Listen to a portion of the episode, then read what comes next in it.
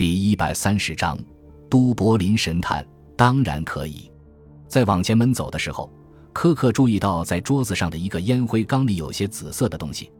他只看了一下，不过当他在看的时候，夏蒙拿起来倒在了桌子下面的垃圾桶里。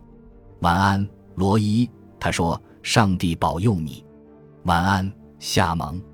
他没有说“上帝保佑”，因为他已经明白过来烟灰缸里的紫色东西是什么了。爱尔兰石楠，绿色的爱尔兰石楠植物，死后会变成紫色。科克去了医院，发现达利在等候室的长沙发上睡着了。他太累了。负责病房的修女告诉他，他爸爸最后终于安静下来。我们让他来这里躺一会儿。他很快就睡着了。他还在睡吗？科克问起了约瑟。我们从来不知道，不是吗？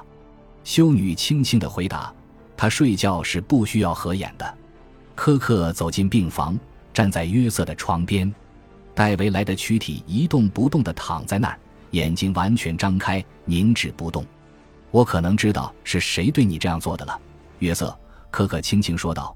不过在我做一些事情之前，我必须要确定一下。科克走到狭长房间尽头的窗子旁，盯着黑色的夜空，看到的只是从约瑟床边的灯光里反射出来的自己模糊的影子。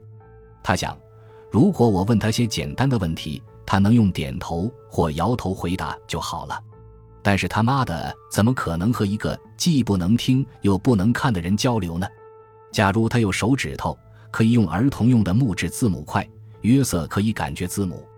假如，当然。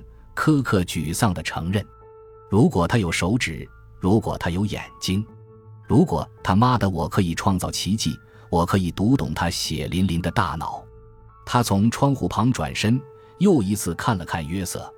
他叹着气走进了大厅。他在想，能不能叫醒达利把他送回家。穿过大厅，在通往另外一间房的门上面，一盏红灯在一明一暗的闪烁。有个病人按了按钮，呼叫护士。科克走了出来，忽然他停下了脚步，转身盯着红灯看，一闪一闪，一闪一闪。科克快速冲进病房，拉了把椅子坐在约瑟的床前。已经很长时间了，有三十年了吧，或者更长。但是如果有机会的话，科克轻轻地把手掌放在约瑟的胸骨上，就在锁骨的下面。约瑟微微动了一下。科克想起了三十年前，他们把带有字母 B.S.I 的蓝色围巾、黄褐色帽子和金色的布片别在他们的衬衣上。国际童子军，那是唯一一个进入巴马夫贫民窟帮助那里孩子的青年组织。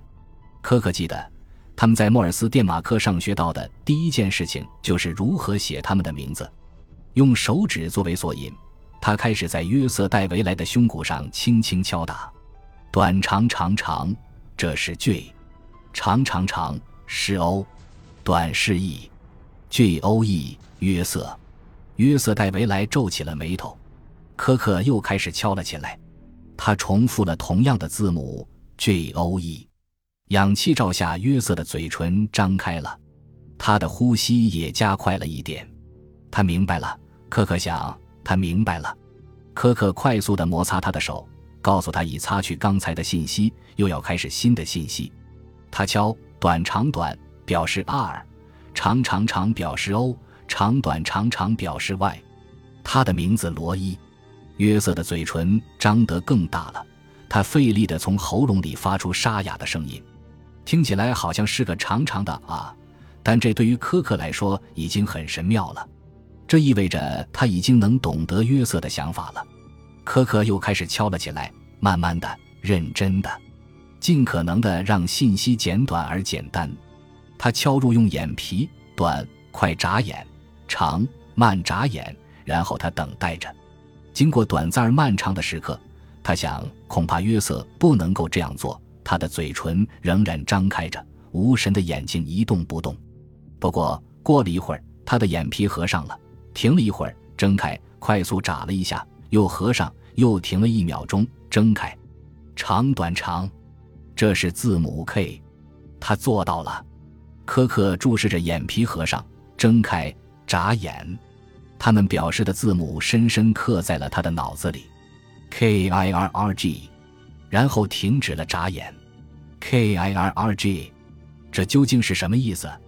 科克拿出钢笔，从床头的医院表格上撕下了一页纸，把纸翻到空白一面，他写下了他和约瑟在童子军里学会的所有国际代码，然后他继续破解约瑟刚才用眨眼表示的意思，K 和是对的。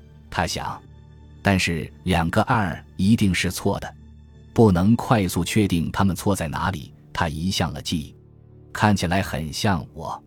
莫尔斯最常见的错误之一就是错把 M 长长和 E 短当成 G 长长短，两个字母之间间隔太短，以至于让接受者误以为只是一个信号。科克现在认为是 K I R R M E，皱着眉头。他又仔细看了看刚才写的代码符号，什么接近于二呢？短一长一短，他想起来了，短长短短，最后是两个短的，不是一个。这个字母是 L。约瑟表达了 K R L L M E，杀了我。科克输入了一个新的信息，不。戴维莱眨眼回复：快疼，快疯了。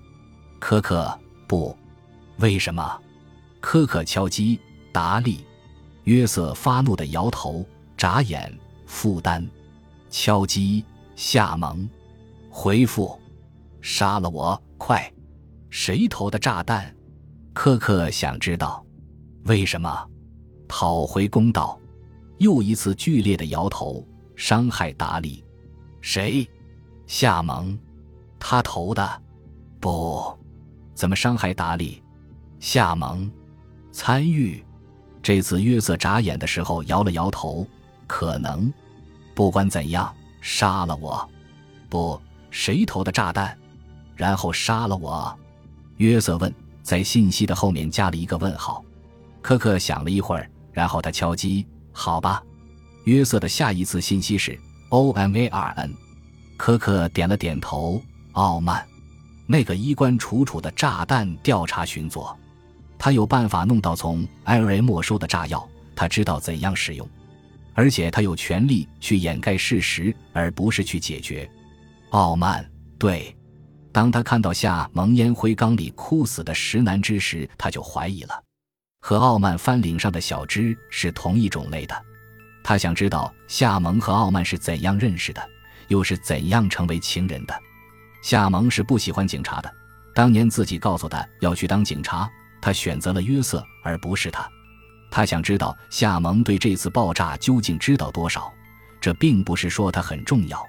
如果约瑟的事故发生之后，他仍然和傲慢见面，这已经够了。可可确信他仍然在见他。戴维莱房子后头传来的声音，可能就是他。夏蒙急切地想让他走，傲慢一定也在那儿听。从床上发出的不清楚的声音，把科克的注意力又引到了约瑟身上。他在快速的眨眼，重复着同一个信息：“快做，你答应的。快做，你答应。”科克把手又放在了约瑟的胸骨上，他敲击。过一会儿，达利仍然在等待室的长沙发上睡着，一个修女给他盖上了条毯子。科克轻轻地打开钱包，取出门钥匙。夜已经很深了。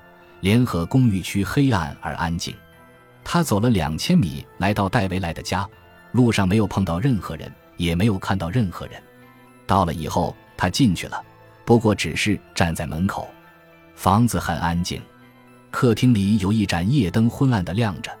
科克慢慢的移向房子后面，小心的靠着墙根走，这样地板就不会嘎吱嘎吱的响。在一间卧室的门口，他看到暗淡的灯光下。两个裸体正躺在床上熟睡，在门把上挂着一件哈里斯的苏格兰粗呢运动上衣。他进了房间，走到唯一的一扇窗户前，窗户关得严严的，而且还被插上了。科克轻轻地溜出卧室，沿着客厅的墙边找到了厨房，窗户也是关着的。他从口袋里拿出一条手帕，打开了炉子上所有的煤气开关。他离开之前。关了达利小卧室和客厅的门，封闭了除厨房和那两个情人睡觉的卧室外房间所有的部分，然后他离开了。黑暗中，他藏在一个小商店的门旁，观看着房子里的动静，在角落里等待着。灯没有开，也没有任何活动的迹象。科克又等了一小时，然后回到了医院。达利还在睡着，他把门钥匙放回他的钱包。但是约瑟已经完全清醒。当科克敲入第一条信息以讨回公道时，他马上做出了回答：“谁？”约瑟眨着眼睛。科克敲击。傲慢，夏蒙。一声疲惫但舒畅的叹息从约瑟的胸口传出。这是科克第一次听到他发出的像人一样的声音。随后他眨眨眼。现在该我了。科克回答：“是的。”科克伸出手。捏住往约瑟戴维来的肺里传输氧气的管子，随着他的呼吸越来越困难，约瑟眨眼。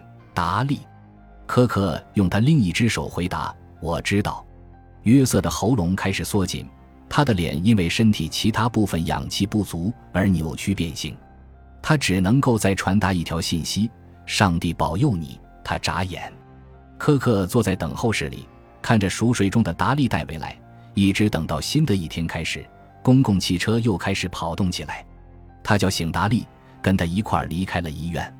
在去市区的汽车上，他告诉他爸妈是怎样死的，不过不是被人害死的。他妈妈和傲慢被认为是自杀，爸爸只是没能熬过他的痛苦。当汽车到达大维多利亚街的时候，他们下了车。我们去哪儿？达利问。先去旅馆拿我的东西，然后呢，去爱尔兰自由的地方都柏林。达里什么也没有问，跟着他走了。感谢您的收听，喜欢别忘了订阅加关注，主页有更多精彩内容。